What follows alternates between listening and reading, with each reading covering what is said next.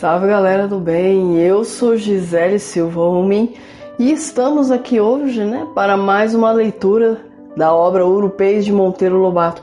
Hoje o conto será O Comprador de Fazendas. O conto O Comprador de Fazendas ele é o antepenúltimo conto da obra Urupês, ou seja, nós já estamos acabando a leitura do livro. E para compensar né, o fato do conto do mês passado ter sido bem pesado, boca torta, é, ele é um conto bem pitoresco, ele é até hilário em alguns momentos. E o tema central dele é ilusão. Exatamente. Vou dar resumo do conto aqui, vamos ler juntos. Então, sem mais delongas, vamos à leitura. O comprador de fazendas Monteiro Lobato. Pior fazenda que a do espigão nenhuma. Já arruinara três donos. O que fazia dizer os praguentos? Espiga, o que aquilo é? O detentor último, um Davi Moreira de Souza, arrematara em praça, convicto de negócio da China. Mas já lá andava também ele, escalavrado de dívidas, coçando a cabeça num desânimo. Os cafezais em vara anunciam não batidos de pedra ou esturrados de geada, nunca deram em si colheita de entupir tulha. Os pastos ensapezados, enguachumados, ensamambaiados nos topes, eram acampamentos de cupins com entremeios de macegas mortiças, formigantes de carrapatos. Boi entrado ali punha-se logo de costelas à mostra, encaroçado de bernes, triste e dolorido de meter dó. As capoeiras substitutas das matas nativas revelavam pela indiscrição as tabocas a mais safada das terras secas.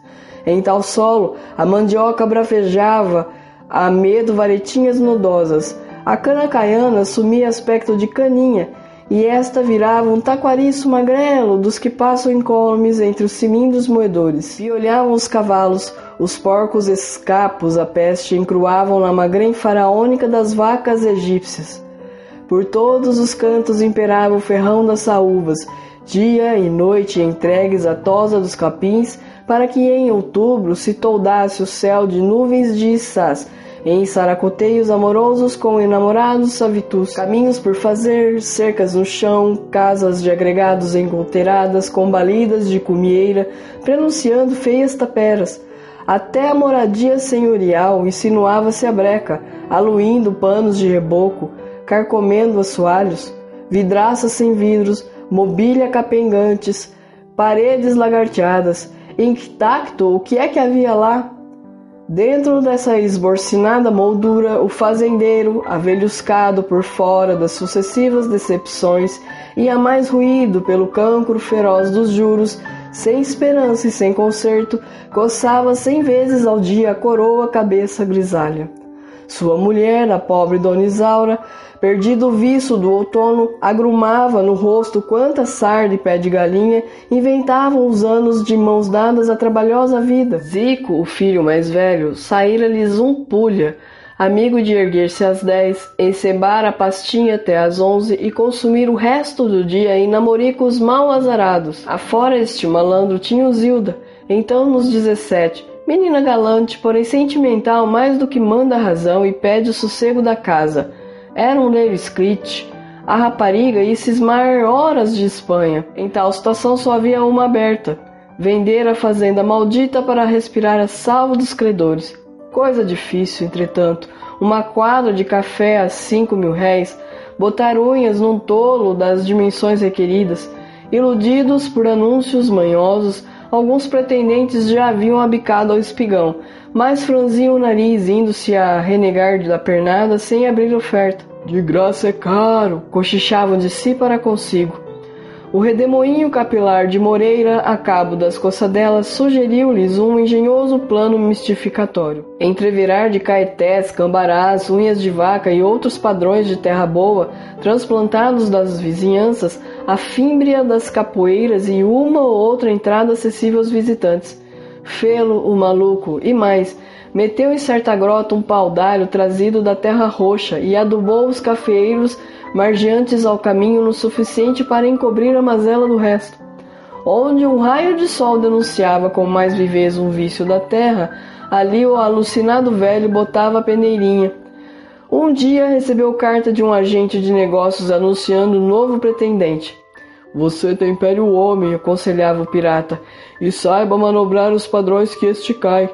Chama-se Pedro Trancoso, é muito rico, muito moço, muito prosa e quer fazenda de recreio. Depende tudo de você espigá-lo com arte de barganhista ladino. Preparou-se Moreira para a empresa. Advertiu primeiro os agregados para que estivessem apostos, afiadíssimos de língua Industriados pelo patrão, estes homens respondiam com manha consumadas perguntas dos visitantes, de jeito a transmutar em maravilhas as ruindades locais. Como lhes é suspeita a informação dos proprietários, costumam os pretendentes interrogar a socapos em contradiços. Ali, se isso acontecia, e acontecia sempre porque era Moreira em pessoa o maquinista do acaso, havia diálogos desta ordem. Gé, por aqui, Coisinha, isso mesmo sonhando brabo. O feijão dá bem? Nossa senhora, ainda este ano plantei cinco quartas e malhei cinquenta arqueiros. É aqui feijão. Bernei o gado? Qualquer, lá um ou outro carocinho de vez em quando, para criar. Não existe terra melhor, nem erva nem feijão bravo. O patrão é porque não tem força. Tivesse ele os meios e isso virava um fazendão. Avisados os espoletas, debateram-se à noite os preparativos da hospedagem, alegres todos com o reviçar das esperanças emurchecidas. Estou com o palpite que desta feita a coisa vai, disse o filho maroto, e declarou necessitar a sua parte de três contos de réis para estabelecer-se. Estabelecer-se com o quê? perguntou admirado o pai com armazéns secos e molhados na volta redonda. Hum, já me estava espantando uma ideia boa nessa cabeça de vento. Para vender fiado a gente da tudinha, não é? O rapaz não se corou, calou-se. Tinha razões para isso. Já a mulher queria casa na cidade. Já muito trazia olho a uma porta e janela, uma certa rua humilde, casa baratinha de arranjados. Zilda, um piano e caixões e mais caixões de romances. Dormiram felizes essa noite e no dia seguinte mandaram cedo à vila em busca de gulodices de hospedagem, manteiga, um queijo, biscoitos. Na manteiga houve debate. Não vale a pena, reguingou a mulher. Sempre são seis mil réis. Antes se comprasse com esse dinheiro uma peça de algodãozinho que tanta falta me faz. É preciso, filha. Às vezes uma coisa de nada engambela um homem e facilita o negócio. Manteiga é graxa, e graxa engraxa. Venceu a manteiga. Enquanto não vinham os ingredientes, meteu Donizano as unhas à casa, varrendo, espanando e arrumando o quarto de hóspedes. Matou o menos magro dos frangos e uma leitoa manquitola. Temperou a massa dos pastéis de palmito e estava a folheá-la quando. Ei, vem ele! gritou Moreira da janela, onde se postara desde cedo muito nervoso a devassar a estrada por um velho binóculo e, sem deixar o posto de observação, foi transmitindo ao ocupadíssimo esposo os pormenores divisados. É moço, bem trajado, chapéu panamá, parece Chico Canhambora. Chegou afinal o homem, apeou-se, deu cartão. Pedro Trancoso de Carvalhais Fagundes, bem apessoado, ares de muito dinheiro, mocetão e bem falante, mais que quantos até ali aparecidos Contou logo mil coisas com o desembaraço de quem no mundo está de pijama em sua casa. A viagem, os acidentes, um mico que vira pendurado num galho de embaúba. Entrados que foram para a saleta de espera, Zico, incontinente, grudou-se de ouvido ao buraco da fechadura, a cochichar para as mulheres ocupadas na arrumação da mesa, o que iam pilhando a conversa. Súbito esganiçou para a irmã numa careta sugestiva. É solteiro, Zilda, é solteiro. A menina largou disfarçadamente os talheres e sumiu-se. Meia hora depois voltava trazendo o melhor vestido e no rosto duas redondinhas rosas de carmim. Quem a essa hora penetrasse no oratório da fazenda notaria nas vermelhas rosas de papel de seda que enfeitavam Santo Antônio a ausência de várias pétalas e, aos pés da imagem, uma velhinha acesa. Na roça, o ruge e o casamento saem do mesmo oratório Trancoso dissertava sobre variados temas agrícolas. O canastrão? Puf, raça tardia, meu caro senhor, muito agreste. Eu sou Polo Shine. Também não é mal, não, o Largback. Mas o Polo de que precocidade, que raça. Moreira, chucro na matéria, só conhecedor das pelhancas famintas, sem nome nem raça, que ligruinho, nos passos, abria insensivelmente a boca. Como em matéria de pecuária bovina, continuou Trancoso, tem para mim que de Barreto a Prado andam todos erradíssimos. Pois não, erradíssimos. Nem seleção, nem cruzamento. Quero a adoção imediata das mais finas raças inglesas. A Polo de Angus, o Red Lincoln. Não temos passos? Façamos-los. Plantemos alfafa, fenemos, ensilemos. Assis confessou-me uma vez. Assis. Aquele homem confessava os mais altos paredros da agricultura. Era íntimo de todos eles: Prado, Barreto, Cotrim e Diminis. Eu já liguei isso ao Bezerro. Nunca se honrara a fazenda com a presença de cavalheiro mais distinto. Assim, bem relacionado e tão viajado. Falava da Argentina e de Chicago como quem veio ontem de lá. Maravilhoso. A boca de Moreira abria, abria e acusava o grau máximo da abertura permitida a ângulos maxilares, quando uma voz feminina anunciou o almoço. Apresentações. Mereceu Zilda louvores nunca sonhados, que a puseram de coração aos pinotes. Também os teve as galinhas ensopado, tutu com torresmo, pastel e até a água do pote. Na cidade, senhor Moreira, uma água assim, pura, cristalina, absolutamente potável, vale o melhor dos vizinhos. Felizes os que podem bebê-la. A família entreolhou-se, nunca imaginaram possuir em casa semelhante preciosidade, e cada um insensivelmente sorveu o seu golinho, como se naquele instante travassem conhecimento com o precioso néctar. Zico chegou a estalar na língua. Quem não cabia em si de gozo era Dona Isaura. Os elogios à sua culinária puseram na rendida. Por metade daquilo já teria dado por bem paga toda a trabalheira. Aprenda, Zico, cochichava ela ao filho. O que é educação fina? Após o café, brindado com um delicioso, convidou Moreira o hóspede para um giro a cavalo. Impossível, meu caro, não monto em seguida as refeições, dá-me cefalgia. Zilda corou. Zilda corava sempre que não entendia uma palavra. À tarde sairemos, não tenho pressa. Prefiro agora um passeiozinho pedestre pelo pomar e bem aquilo. Enquanto os dois homens em pausados passos para lá se dirigiam, Zilda e Zico correram ao dicionário. Não é com S, disse o rapaz. Veja com C, aviltrou a menina. Com algum trabalho encontraram a palavra cefalgia. Dor de cabeça, ora, uma coisa tão simples. À tarde, no giro a cavalo, Trancoso admirou e louvou tudo quanto ia vendo com grande espanto do fazendeiro, que pela primeira vez ouvia gabos as coisas suas. Os pretendentes, em geral, malsinam de tudo, com olhos abertos só para defeitos. Diante de uma barroca, abre-se em exclamações quanto ao perigo das terras frouxas. Acham más e poucas as águas, se enxergam um boi, não despregam a vista dos bernes, Trancoso não, ele gabava, e quando Moreira, nos trechos mistificados com dedo trêmulo, assinalou os padrões, o moço abriu a boca. Carqueira? Mas isso é fantástico. Em face do pau d'alho, acumilhou-lhe o assombro. É maravilhoso o que vejo. Nunca supus encontrar nessas zonas vestígios de semelhante árvore, disse, metendo na carteira uma folha como lembrança.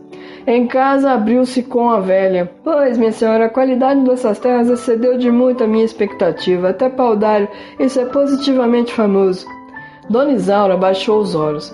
A cena passava-se na varanda, era noite. Noite trilhada de grilos, coachada de sapos, com muitas estrelas no céu e muita paz na terra. Refestelado numa cadeira preguiçosa, o hóspede transfez o supor da digestão em quebreira poética. Este cri-cri de grilos, como é encantador! Eu adoro as noites estreladas, o bucólico viver campesino, tão sadio e feliz. Mas é muito triste, aventurou-se Zilda. Acha? Gosta mais do canto estridente da cigarra modulando cavatinas em plena luz? Disse ele amelaçando a voz. É que no seu coraçãozinho há qualquer nuvem a sombreá-lo. Vendo Moreira assim atiçado o sentimentalismo e desta feita passível de consequências matrimoniais, houve por bem dar uma pancada na testa e berrar: Ô oh, diabo, não é que eu ia me esquecendo? Não disse do que, nem era preciso. Saiu precipitadamente, deixando-o a sós. Prosseguiu o diálogo mais mel e rosas. O senhor é um poeta! exclamou Zilda a um regorjeio dos mais sucados. Quem o não é debaixo das estrelas do céu, ao lado de uma estrela da terra? Pobre de mim, suspirou a menina palpitante. Também do peito de Trancoso subiam suspiros. Seus olhos alcançaram-se a uma nuvem que fazia no céu as vezes da Via Láctea, e sua boca murmurou em solilóquio um ramo de arraia daqueles que derrubam as meninas. O amor, a Via Láctea da vida, o aroma das rosas, a gaze da aurora, amar, ouvir estrelas, amar Pois só quem ama entende o que elas dizem. Era zurrapa de contrabando, não obstante o paladar inesperto da menina soube a fino moscatel. Zilda sentiu subir a cabeça o vapor. Quis retribuir, deu busca aos ramilhetes retóricos da memória em procura da flor mais bela. Só achou um bulgario mínimo. Lindo pensamento para um cartão postal. Ficaram no bulgari. O café com bolinhos de frigideira veio interromper o idílio nascente. Que noite aquela! Disse-ia que o anjo da bonança distendera suas asas de ouro por sobre a casa triste. Via Zilda realizar-se todo o escrite englutido. Dona Isaura gozava-se da possibilidade de casá-la rica. Moreira sonhava quitações de dívidas com sobras fartas a tiritar-lhe pelo bolso. E, imaginariamente transfeito em comerciante, Zico fiou a noite inteira em sonhos, a gente da tudinha que, cativa de tanta gentileza, lhe concedia afinal a ambicionada mão da pequena. Só Trancoso dormiu o sono das pedras, sem sonhos nem pesadelos. Que bom é ser rico. No dia imediato visitou o resto da fazenda, cafezais e pastos. Examinou criação e benfeitorias e como o gentil mancebo continuasse no enlevo, Moreira, deliberado na véspera a pedir quarenta contos pela espiga, julgou de bom aviso elevar o preço. Após a cena do paudário, suspendeu mentalmente para quarenta e cinco Fim do exame do gado já estava em 60, e quando foi abordada a magna questão, o velho declarou corajosamente na voz firme de um alho a jacta: 65. E esperou de pé atrás da ventania. Trancoso, porém, achou razoável o preço. Pois não é caro, disse. Está num preço bem mais razoável do que imaginei. O velho mordeu os lábios e tentou emendar a mão. 65, sim, mas o gado fora. É justo, respondeu Trancoso. E fora também os porcos. Perfeitamente. E a mobília. É natural. O fazendeiro engasgou, não tinha mais o que excluir e confessou de si para consigo que eram uma cavalgadura. Por que não pedira logo oitenta? Informada do caso, a mulher chamou-lhe Paz Vobs. Mas criatura, por quarenta já era um negocião, justificou-se o velho. Por 80 seria o dobro melhor. Não se defenda. Eu nunca vi Moreira que não fosse Palermo e Sarambé. É do sangue, você não tem culpa. Amuaram um bocado, mas a ânsia de arquitetar castelos com a imprevista dinheirama varreu para longe a nuvem. Zico aproveitou a aura para insistir nos três contos do estabelecimento e obteve-os. Dona Isaura desistiu da tal casinha. Lembrava-se agora de outra maior, em rua de procissão a casa de Eusébio Leite. Mas essa é de doze contos, advertiu o marido. Mas é outra coisa que não aquele casebre. Muito mais bem repartida, só não gosto da alcova pegada à copa escura. Abre-se uma clarabóia. Também o quintal precisa de reforma, em vez de cercado das galinhas. Até a noite, enquanto não vinha o sono, foram remendando a casa, pintando-a, transformando-a na mais deliciosa vivenda da cidade. Estava o casal nos últimos retoques. Dorme não dorme quando Zico bateu a porta. Três contos não bastam, papai. São precisos cinco. A armação de que não me lembrei, e os direitos, e o aluguel da casa, e as mais coisinhas. Entre dois bocejos, o pai concedeu-lhe generosamente seis. Zilda? Essa vogava em alto mar de um romance de fadas. Deixemo-la vogar. Chegou enfim o momento da partida. Trancoso despediu-se, sentiu muito não poder prolongar a deliciosa visita, mas interesses de monta o chamavam. A vida do capitalista não é livre como parece. Quanto ao negócio, considerava-o quase feito, daria a palavra definitiva dentro da semana. Partiu Trancoso, levando um pacote de ovos, gostava muito da raça das galinhas criadas ali, e um saquito de carás, petisco da qual ele é muito guloso. Levou ainda uma bonita lembrança, o Rosílio de Moreira, o melhor cavalo da fazenda. Tanto gabaram o animal durante os passeios que o fazendeiro se viu na obrigação de recusar uma barganha proposta e dar-lhe de presente. Vejam vocês, disse Moreira, resumindo a opinião geral. Moço riquíssimo, direitão, instruído como um doutor e, no entanto, amável, gentil, incapaz de torcer o focinho como os pulhas que cá têm vindo. O que é ser gente, não é? A velha agradara sobretudo a sem cerimônia do jovem capitalista. Levaroso, ovos e cará, que mimo! Todos concordaram louvando, cada um a seu modo. E assim, mesmo ausente, o gentil ricaço encheu a casa durante a semana inteira. Mas a semana transcorreu sem que viesse a ambicionada resposta, e mais outra, e ainda outra. Escreveu-lhe Moreira, já apreensivo e nada. Lembrou-se de um parente morador na mesma cidade e endereçou-lhe carta pedindo que obtivesse do capitalista a solução definitiva. Quanto ao preço, abatia alguma coisa. Dava a fazenda por 55, por 50 e até 40, com a criação e. O amigo respondeu sem demora. Ao rasgar do envelope, os quatro corações da espiga pulsaram violentamente. Aquele papel encerrava o destino de todos os quatro. Dizia a carta: Moreira, ou muito me engano, ou estás iludido, não há por aqui nenhum trancoso Carvalhais capitalista. Há o trancozinho, filho da Inhaveva, vulgo saca-trapo. É um espertalhão que vive de barganhas e vive iludindo os que não o conhecem. Ultimamente tem corrido o estado de Minas de fazenda em fazenda sob vários pretextos. Finge-se às vezes comprador, passa uma semana em casa do fazendeiro a caceteá-lo com passeios pelas roças e exames de divisas, come e bebe do bom, namora as criadas ou a filha, ou a que encontra. É um vassoura de marca, e no melhor da festa some-se. Tem feito isto um cento de vezes, mudando sempre de zona. Gosta de variar de tempero ou patife. Como aqui Trancoso só há este, deixo de apresentar ao Pulha a tua proposta. Ora, saca-trapo a comprar fazendas. Tinha graça. O velho caiu numa cadeira aparvalhado, com a missiva sobre os joelhos. Depois o sangue lhe avermelhou as faces e seus olhos chisparam. Cachorro! As quatro esperanças da casa ruíram com fragor, entre lágrimas da menina, raiva da velha e cólera dos homens. Zico propôs-se a partir incontinente na pegada do Biltre, a fim de quebrar-lhe a cara. Menino, o mundo dá voltas. Um dia cruzo-me com um ladrão e justo contas. Pobre Castelos, nada há mais triste que esses repentinos desmoronamentos de ilusões. Os formosos palácios da Espanha, erigidos durante um mês à custa de mirífica dinheirama, fizeram-se taperas sombrias, Dona Isaura chorou até os bolinhos, a manteiga e os frangos. Quanto a Zilda, o desastre operou como pé de vento através da paineira florida. Caiu de cama, febricitante.